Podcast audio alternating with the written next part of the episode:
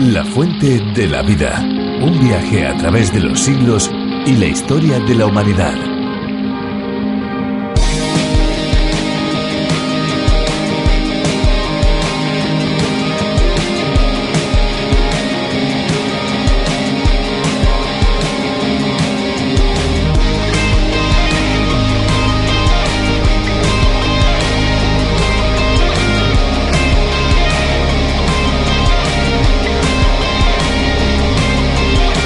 De acuerdo con estadísticas de la FAO, hay en el mundo alrededor de 54,8 millones de pescadores y piscicultores. El 87% de las personas empleadas en el sector pesquero se encuentran en Asia. Se trata de una de las profesiones con más trabajadores.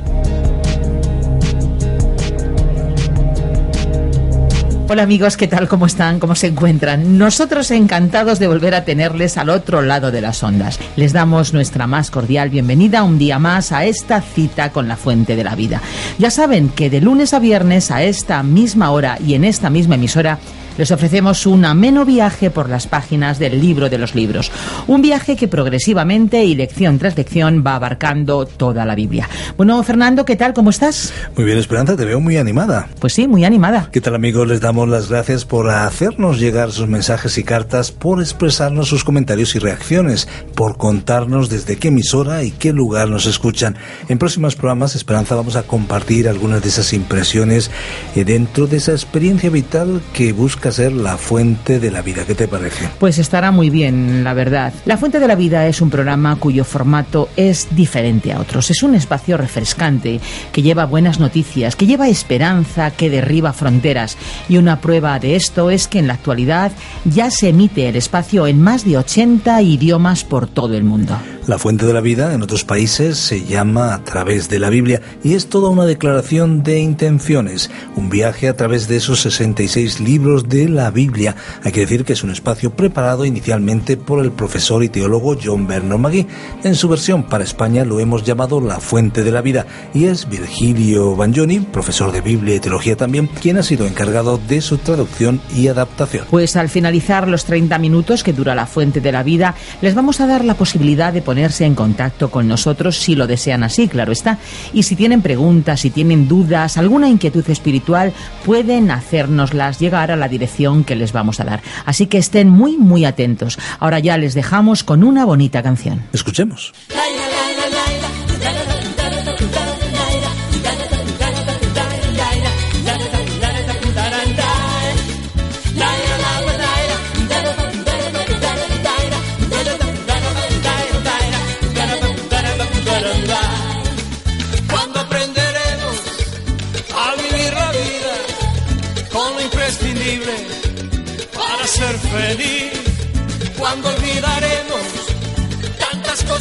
Cosas fútiles que en vez de servirnos esclavizan más.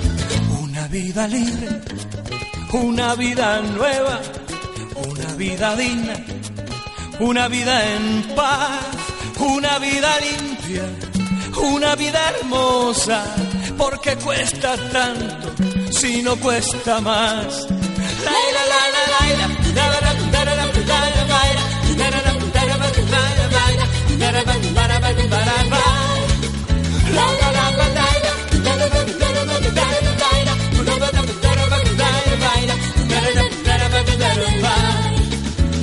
mí me sobra, lo que a ti te falta, lo que a mí me aburre y le urge a él lo que acumulamos, aunque no nos sirva, si ya tengo uno, ¿pa' qué quiero dos? Cuando aprenderemos a vivir la vida con lo imprescindible para ser feliz, cuando olvidaremos cosas fútiles que en vez de servirnos esclavizan más.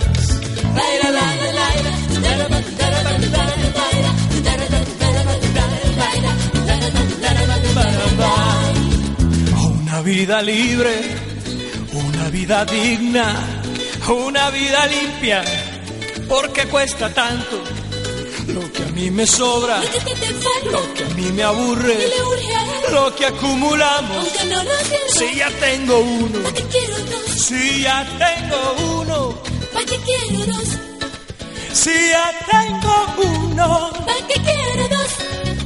Porque cuesta tanto.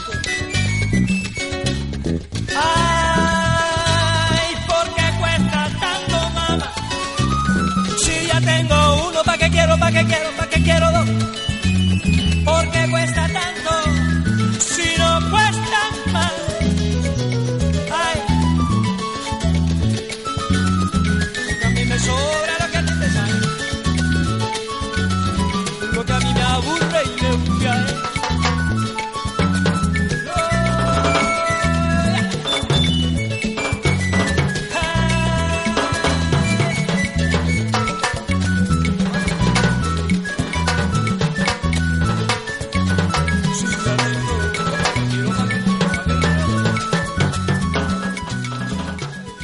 Dios es un Dios de amor. Su amor es tan grande que aún yendo nosotros en la dirección totalmente contraria a Él, Él nos sigue demostrando que nos quiere en diferentes formas y maneras. Mereceríamos ser tratados con la misma medicina, pero Dios ha optado por la misericordia y la gracia. En lugar de eso, Dios nos da la oportunidad de cambiar de vida, de tener una renovación, una segunda oportunidad. Qué gran amor el de Dios. Un amor incomparable que nos mueve desde luego a responder. Pero ¿cómo hacerlo? Nuestra parte en esta relación es obedecerle y hacer su voluntad. Es simplemente reconocer que no somos nada sin Él y que solamente Dios puede salvarnos, puede restaurarnos y darnos todo lo que necesitamos para poder seguir adelante. Estamos hablando del arrepentimiento, estamos hablando de un giro de 180 grados. Hoy veremos el capítulo 30 del libro de Deuteronomio, el último del Pentateuco. Nos acercamos a los últimos capítulos de los libros de la ley, las condiciones para la restauración y la bendición. Vamos a escuchar ya a Virgilio Bagnoni. La fuente de la vida. Continuando nuestro estudio en el libro de Deuteronomio, llegamos hoy al capítulo 30. En este capítulo encontramos el pacto palestino propiamente dicho que Dios hizo con Israel. Observará usted que en este pacto no había ninguna condición. Comenzaba diciendo qué sucedería y que ellos, es decir, los israelitas, se convertirían al Señor su Dios. Dios mismo cambiaría sus corazones. Esta fue una promesa incondicional de bendición futura. Leamos los primeros tres versículos de este capítulo 30 de Deuteronomio. Sucederá que cuando hayan venido sobre ti todas estas cosas, la bendición y la maldición que he puesto delante de ti, te arrepientas en medio de todas las naciones a donde te haya arrojado el Señor tu Dios, te conviertas al Señor tu Dios y obedezcas a su voz conforme a todo lo que yo te mando hoy, tú y tus hijos, con todo tu corazón y con toda tu alma, Dios hizo aquí siete grandes promesas. Él hizo estas declaraciones que eran incondicionales. El versículo 1 dice que serían dispersados entre todas las naciones. La nación de Israel sería arrancada de su tierra a causa de su infidelidad, y eso es lo que ha sucedido. El versículo 2 dice que habrá un arrepentimiento futuro de Israel en su dispersión, y que ellos se convertirán a Dios. Quizás alguien pregunte si su regreso se producirá en base a su obediencia. Parece lógico que si fueron dispersados a causa de su desobediencia, regresarán a causa de su obediencia. Pero, estimado oyente, este es el orden de la gracia y no el de la ley. No van a regresar por ser obedientes, sino que serán obedientes con motivo de su regreso. Dios les traerá de vuelta a la tierra.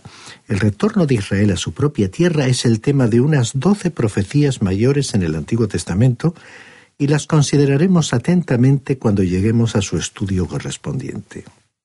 Ahora el versículo 3 dice que su Mesías volverá.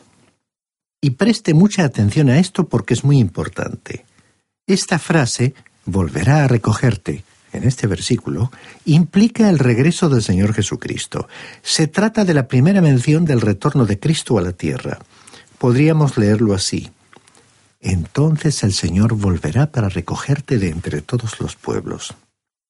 El profeta Amós lo confirmó cuando habló de este mismo asunto en el capítulo 9 de su profecía, versículos 9 al 14, en particular el versículo 11 donde dijo, En aquel día yo levantaré el tabernáculo caído de David y cerraré sus brechas y levantaré sus ruinas, y lo edificaré como en el tiempo pasado. La expresión en aquel día, en este versículo, se refiere al día del regreso del Señor Jesucristo, y el apóstol Santiago citó estas palabras hablando en el capítulo 15 del libro de los Hechos de los Apóstoles, versículos 15 al 17, cuando dijo, Y con esto concuerdan las palabras de los profetas, como está escrito. Después de esto volveré y reedificaré el tabernáculo de David que está caído, y repararé sus ruinas, y lo volveré a levantar, para que el resto de los hombres busquen al Señor y todos los gentiles, sobre los cuales es invocado mi nombre. Ahora, cuando lleguemos a la epístola universal de San Judas en el Nuevo Testamento, veremos que Enoch mencionó el hecho de que Cristo regresará, pero dicha profecía no se incluyó en el Antiguo Testamento. Esta es una profecía extraordinaria, pero todavía no se ha cumplido. Hasta su cumplimiento, la tierra no será bendecida ni tendrá paz. Habrá paz en aquella tierra en ese tiempo, como lo expresa el profeta Jeremías en el capítulo 23 de su profecía, versículos 1 al 8, y también en el capítulo 33, repito, y también en el capítulo 33, versículos 6 al 18. Volviendo ahora al capítulo 30 de Deuteronomio, leamos los versículos 4 y 5. Aunque tus desterrados estén en las partes más lejanas que hay debajo del cielo, de allí te recogerá el Señor tu Dios y de allá te tomará. El Señor tu Dios te hará volver a la tierra que heredaron tus padres y será tuya. Te hará bien y te multiplicará más que a tus padres. Tenemos aquí la cuarta gran promesa de Dios. Israel va a ser restaurado a la tierra. Esta es una promesa incondicional. Ninguna cantidad de dispersiones puede cambiar el hecho de que en el futuro Dios les traerá de vuelta a su propia tierra, como lo declara el versículo 4. La quinta promesa es que habrá una conversión nacional. Leamos el versículo 6 de este capítulo 30 de Deuteronomio y circuncidará el Señor tu Dios tu corazón y el corazón de tu descendencia, para que ames al Señor tu Dios con todo tu corazón y con toda tu alma, a fin de que vivas. Hallamos esta misma promesa reafirmada en las profecías de Jeremías y Oseas, y el apóstol Pablo la expresó en su epístola a los romanos. La sexta promesa mencionada aquí declara que los enemigos de Israel serán juzgados, Israel volverá y entonces obedecerá la voz del Señor. Ese es el orden de la gracia. Y luego sus enemigos serán juzgados. Continuemos leyendo los versículos 7 y 8. Pondrá el Señor tu Dios todas estas maldiciones sobre tus enemigos y sobre los que te persiguieron con odio. Tú te convertirás, escucharás la voz del Señor y pondrás por obra todos sus mandamientos que yo te ordeno hoy. Por último, la séptima promesa maravillosa es que Israel recibirá entonces su bendición completa. Leamos los versículos 9 y 10 de este capítulo 30 de Deuteronomio. Entonces el Señor tu Dios te hará prosperar en toda la obra de tus manos, en el fruto de tu vientre, en el fruto de tu bestia y en el fruto de tu tierra, para bien porque el Señor volverá a gozarse sobre ti para bien, de la manera que se gozó sobre tus padres. Cuando obedezcas la voz del Señor tu Dios y guardes sus mandamientos y sus estatutos escritos en este libro de la ley. Cuando te conviertas al Señor tu Dios con todo tu corazón y con toda tu alma. ¿Cuándo será el día del regreso de Israel a su tierra? ¿Acaso se está llevando a cabo ahora mismo? Bueno, no podemos ser dogmáticos en cuanto a lo que no sabemos. Se afirma claramente que cuando vuelvan a su tierra será en una actitud de obediencia a Dios. No habrá bendición para ellos en la tierra sino hasta cuando vuelvan en obediencia con el nuevo corazón que Dios les dará. Esto tendrá lugar en el tiempo en que Dios les traiga de regreso a la tierra. El actual retorno de Israel no está teniendo lugar en obediencia a Dios. Creemos que el retorno definitivo de Israel a su tierra de acuerdo con la promesa del pacto, es aún un hecho futuro e incondicional, porque será Dios mismo quien les traerá nuevamente a su tierra. Veamos ahora la amonestación final en este capítulo 30 de Deuteronomio. Leamos los versículos 11 hasta el 14. Porque este mandamiento que yo te ordeno hoy no es demasiado difícil para ti, ni está lejos de ti. No está en el cielo para que digas, ¿quién subirá por nosotros al cielo? ¿Nos lo traerá y nos lo hará oír para que lo cumplamos? Ni está al otro lado del mar para que digas, ¿quién pasará por nosotros el mar para que nos lo traiga y nos lo haga oír a fin de que lo cumplamos? Pues muy cerca de ti está la palabra, en tu boca y en tu corazón para que la cumplas. Israel no podía aducir como excusa que no conocía el mandamiento de Dios. Dios se lo había comunicado a ellos mismos y ellos lo sabían. También nosotros tenemos una responsabilidad. Nosotros que vivimos en una época en que nos es posible escuchar el mensaje del Evangelio. Estimado oyente, usted no tiene que ir al cielo para obtener la salvación. No necesita cruzar el océano para encontrarla. Permítanos decirle que la salvación está muy cerca de usted. Está tan cerca como su propio receptor de radio, tan cerca como un predicador o algún otro cristiano que pueda comunicarle la palabra de Dios. Y usted tiene la responsabilidad de actuar en base a lo que ha escuchado. Usted es responsable. Allí es donde su libre albedrío entra en acción. Mi responsabilidad es proclamar la palabra de Dios, yo trato de hacer que esa palabra llegue hasta su oído por medio de la radio, pero no puedo llegar más allá. De ahí en adelante es usted quien tiene que decidir, estimado oyente. Es un privilegio para mí traerle hoy la palabra de Dios, pero después de escucharla le toca a usted hacer algo en cuanto a lo que ha oído. Quisiéramos pasar un poco más de tiempo aquí en estos versículos. Este pasaje aquí en Deuteronomio es realmente profético y habla de un día cuando Israel volverá a Dios con todo su corazón y su alma, y Dios hará un nuevo pacto con ellos. Jeremías dijo lo siguiente en el capítulo 31 de su profecía, versículos 31 al 33. He aquí que vienen días, dice el Señor, en los cuales haré nuevo pacto con la casa de Israel y con la casa de Judá no como el pacto que hice con sus padres el día en que tomé su mano para sacarlos de la tierra de Egipto. Porque ellos invalidaron mi pacto, aunque fui yo un marido para ellos, dice el Señor. Pero este es el pacto que haré con la casa de Israel después de aquellos días, dice el Señor. Pondré mi ley en su mente y la escribiré en su corazón, y yo seré su Dios y ellos serán mi pueblo. Moisés estaba hablando en cuanto al futuro, y Jeremías también se estaba refiriendo al futuro, Dios había hecho un pacto con Israel. Ahora, en las transacciones humanas un pacto es una promesa, es decir, un acuerdo o un contrato. Todos los pactos que Dios hizo con Israel son pactos eternos, excepto el pacto mosaico que son los diez mandamientos. Ese pacto era temporal y debía continuar hasta la venida de la descendencia prometida. Pero el pacto con Abraham era eterno, y el pacto palestino también lo era. El profeta Ezequiel dijo en el capítulo 16 de su profecía, versículo 60, Antes bien yo tendré memoria de mi pacto que concerté contigo en los días de tu juventud, y estableceré contigo un pacto eterno. Eso es lo que hace que sea verdadero. Es un pacto literal, un pacto eterno, un pacto que Dios hizo con Israel. Dios nunca nos prometió a nosotros esa tierra. Esto se proyecta hacia adelante al tiempo futuro en que estarán en su tierra. Habrá salvación allí para ellos. ¿Por qué? Porque Cristo es quien instituirá este nuevo pacto que todavía está en el futuro. El apóstol Pablo se refirió a este tema y citó en el capítulo 10 de su epístola a los romanos, versículos 4 al 10, estos versículos que estamos estudiando aquí en Deuteronomio capítulo 30.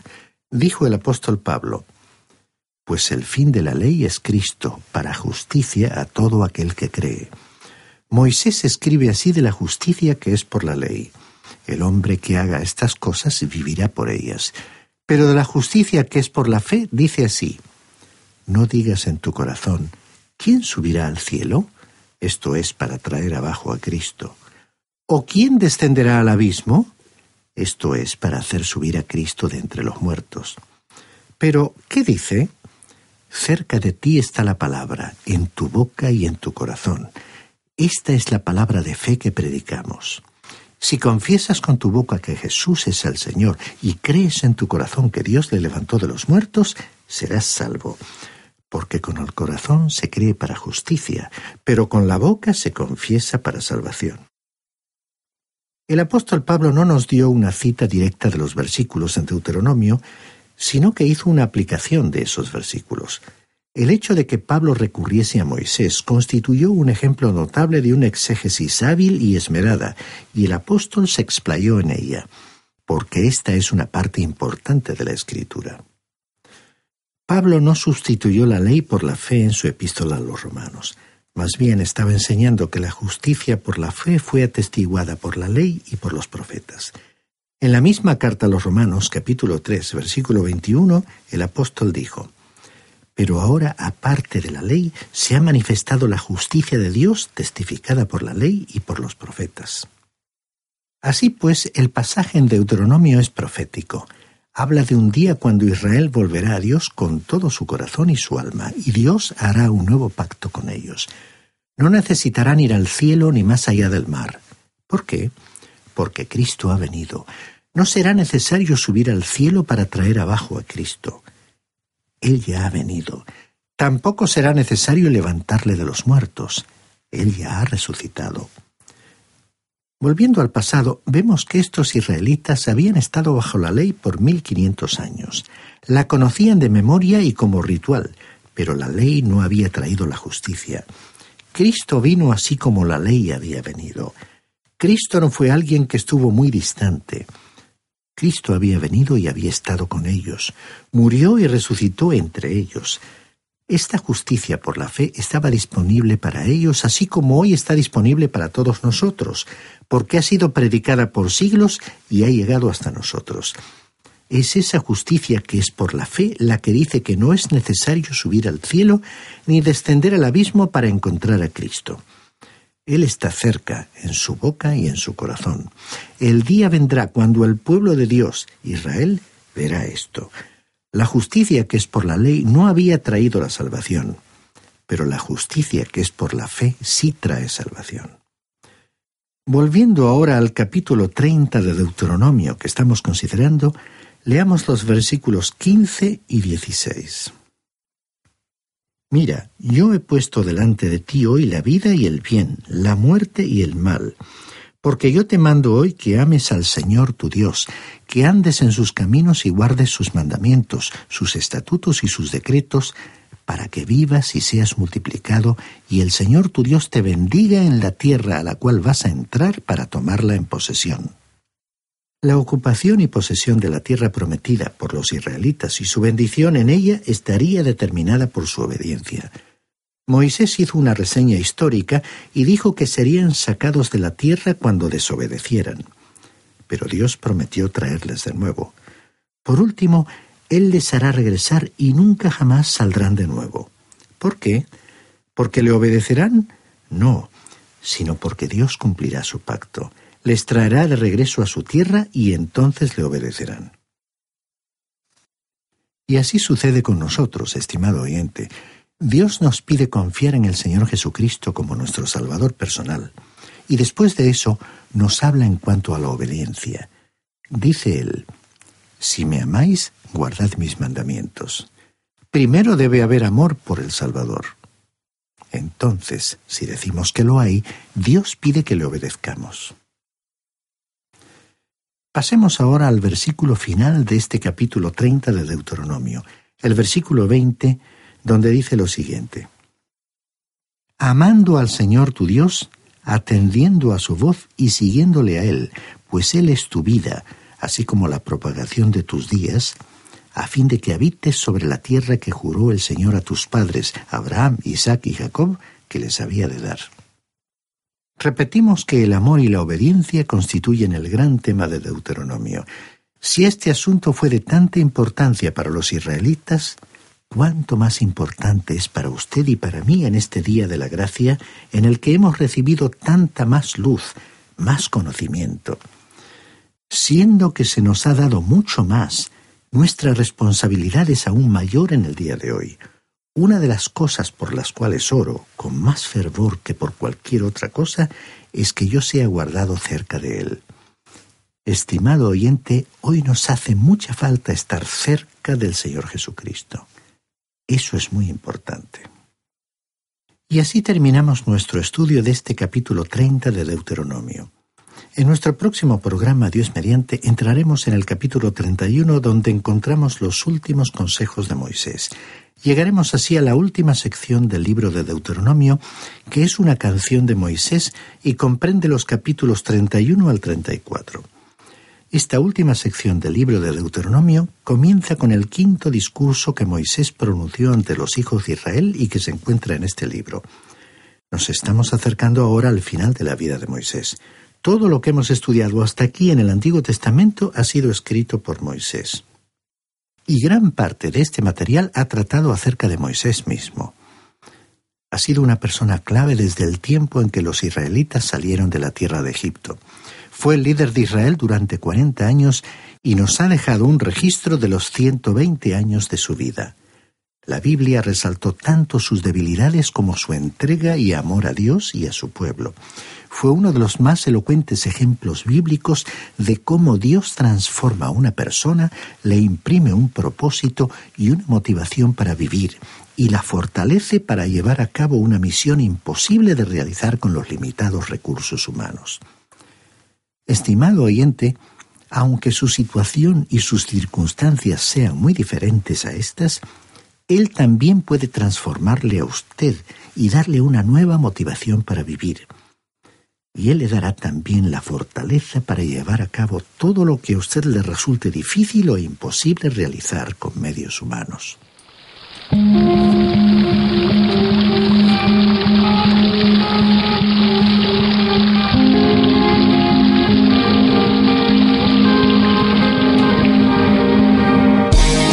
Queremos recordarles que estaremos aquí en esta misma emisora de lunes a viernes y por supuesto a esta misma hora. No nos falten amigos, en nuestro próximo programa seguiremos analizando interesantes aspectos que convierten a la Biblia en un libro singular que sigue transformando vidas, seguro que no les dejará indiferentes. Ahora ya lo que toca es despedirnos y por supuesto recordarles que si desean ponerse en contacto con nosotros pueden hacerlo a través de nuestro teléfono 91 422 05 24 91 422 05 24. También pueden escribirnos al apartado de correos 24000 8081, código postal 28080 de Madrid, España. Y si lo prefieren, pueden enviarnos un correo electrónico a la siguiente dirección.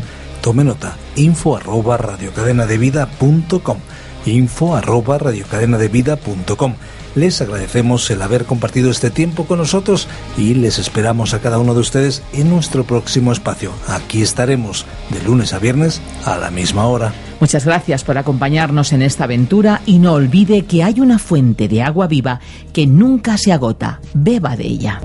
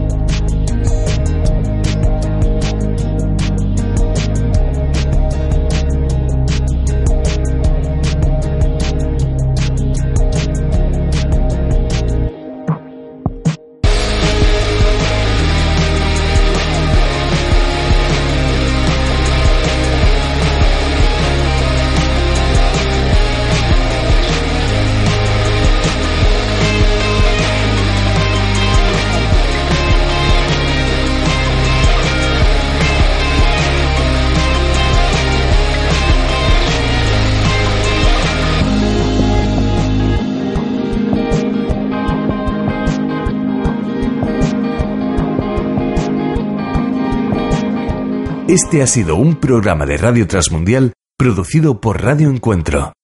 Radio Cadena de Vida.